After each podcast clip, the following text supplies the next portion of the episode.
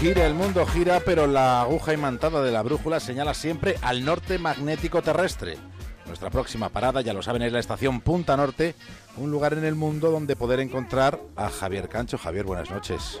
Hola David, desde el norte, buenas noches a todos.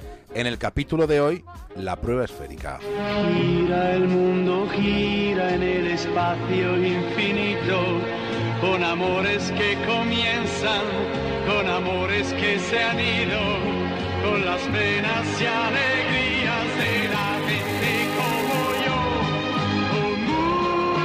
yo. Si lo pensamos con algo de detenimiento, resulta bastante loco que nuestra vida transcurra en una inmensa bola de roca recubierta de agua, en su mayor parte rotando sobre nosotros mismos y alrededor de otra bola todavía más grande y toda ella en sí misma llena de fuego.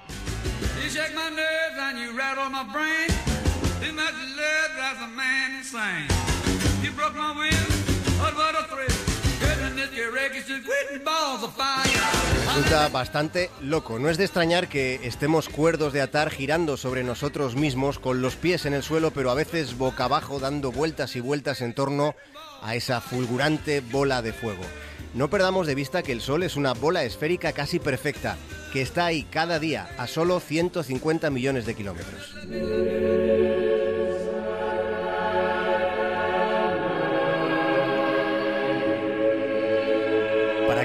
Nos hagamos una idea de que la Tierra es una esfera, podríamos decir que una esfera perfecta, para pensar en ello solo hay que pensar previamente en algo que nos parezca muy esférico, como por ejemplo pueda ser una bola de billar. Bien, resulta que las normas del billar establecen que una bola reglamentaria debe ser una esfera con un error menor al 0,22% respecto al 100, un 0,22% como mucho, como margen de error máximo. Pues resulta que la Tierra es una esfera con un error del 0,17%. De modo que si consideramos una bola de billar como el paradigma de lo esférico, la ciencia nos deja con la boca abierta cuando nos demuestra que la Tierra es una esfera más perfecta que una bola de billar. Ese es nuestro lugar en el universo, una bola perfectamente redonda que no para de menearse. Esto tampoco lo olvidemos, vivimos en un sitio que no está quieto. La Tierra completa una órbita alrededor del Sol cada vez que culmina una pirueta propia de 365 giros sobre su propio eje. Bueno, y en relación con ese movimiento de rotación, a continuación vamos a hacernos una pregunta que mm, en principio puede parecer un poco turbadora. Si la cuestión plantea si es o no cierto que el agua de los retretes en Australia gira en sentido contrario a como gira el agua de nuestros retretes.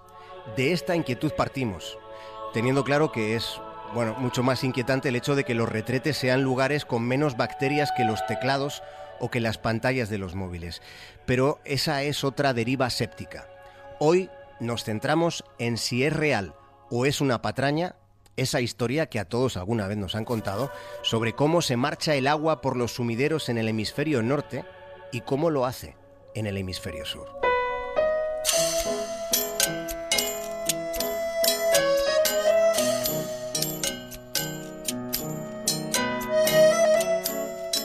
Vamos allá. Esta es la explicación del llamado efecto Coriolis.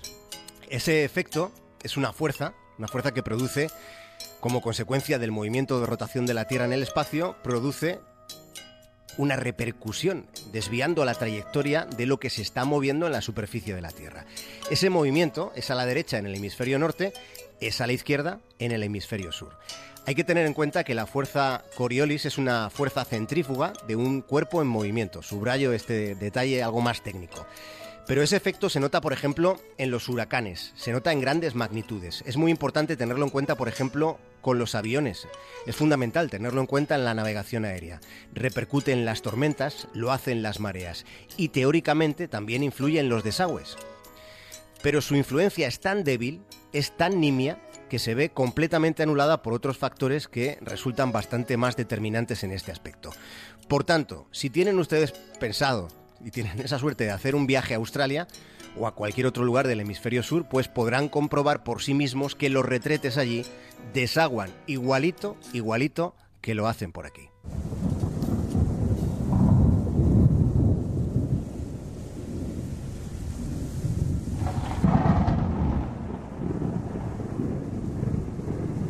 Es una certeza, no existe diferencia entre los retretes del hemisferio norte y los del hemisferio sur. pero sí existe lo que podríamos llamar arcoíris al revés. Sí, los arcoíris al revés, en vez de tener sus extremos hacia abajo, los estamos visualizando ahora mismo, ¿verdad? Pues tienen los extremos hacia arriba. Es como si nos estuvieran sonriendo. Aunque si nos ponemos pejigueros en realidad no se llaman arcoíris. El término correcto de este fenómeno meteorológico es arco circuncenital o arco de Bravais. La diferencia está en que los arcoíris aparecen por la curvatura de la luz y la separación de los colores en las gotas de agua que caen de las nubes. Y el arco de Brave, el llamado arco iris al revés, aparece cuando los rayos del sol refractan a través de los cristales de hielo que están atrapados en las nubes blancas. Solo se dan cuando la luz se desdobla a través de esas formas cristalinas de hielo que, insisto, están dentro de esas nubes, separándose a partir de ahí los colores. Por tanto, los arcoíris se forman con gotas, los arcos inversos con trocitos de hielo. Pero para que se dé el arco de Brave, el sol ha de estar, digamos, en el momento correcto y en el sitio oportuno en su posición en el horizonte. Y además, además el aire ha de estar relativamente quieto para que las partículas de hielo no se estén moviendo a lo loco, estén orientadas en la misma dirección.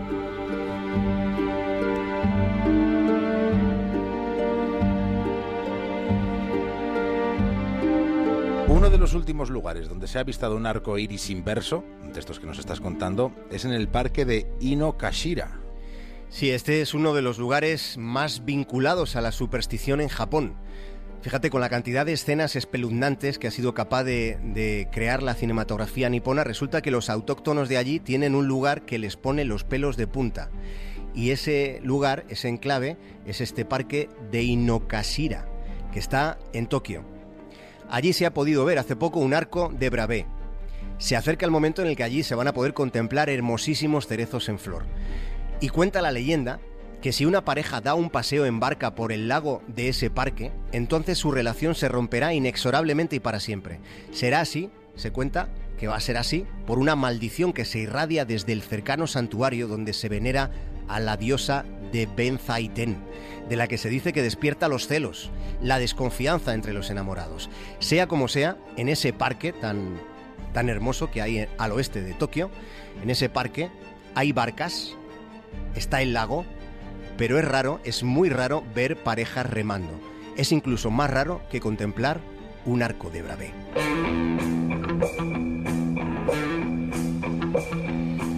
Así que si no vais a ir a Australia y vais a ir a Japón, yo pasaría de supersticiones y me daría un paseo en barca por el lago del parque de Inokashira. Justo al lado está el Museo de Ghibli, que alberga la obra de Hayao Miyazaki, el autor que imaginó el viaje de Chihiro.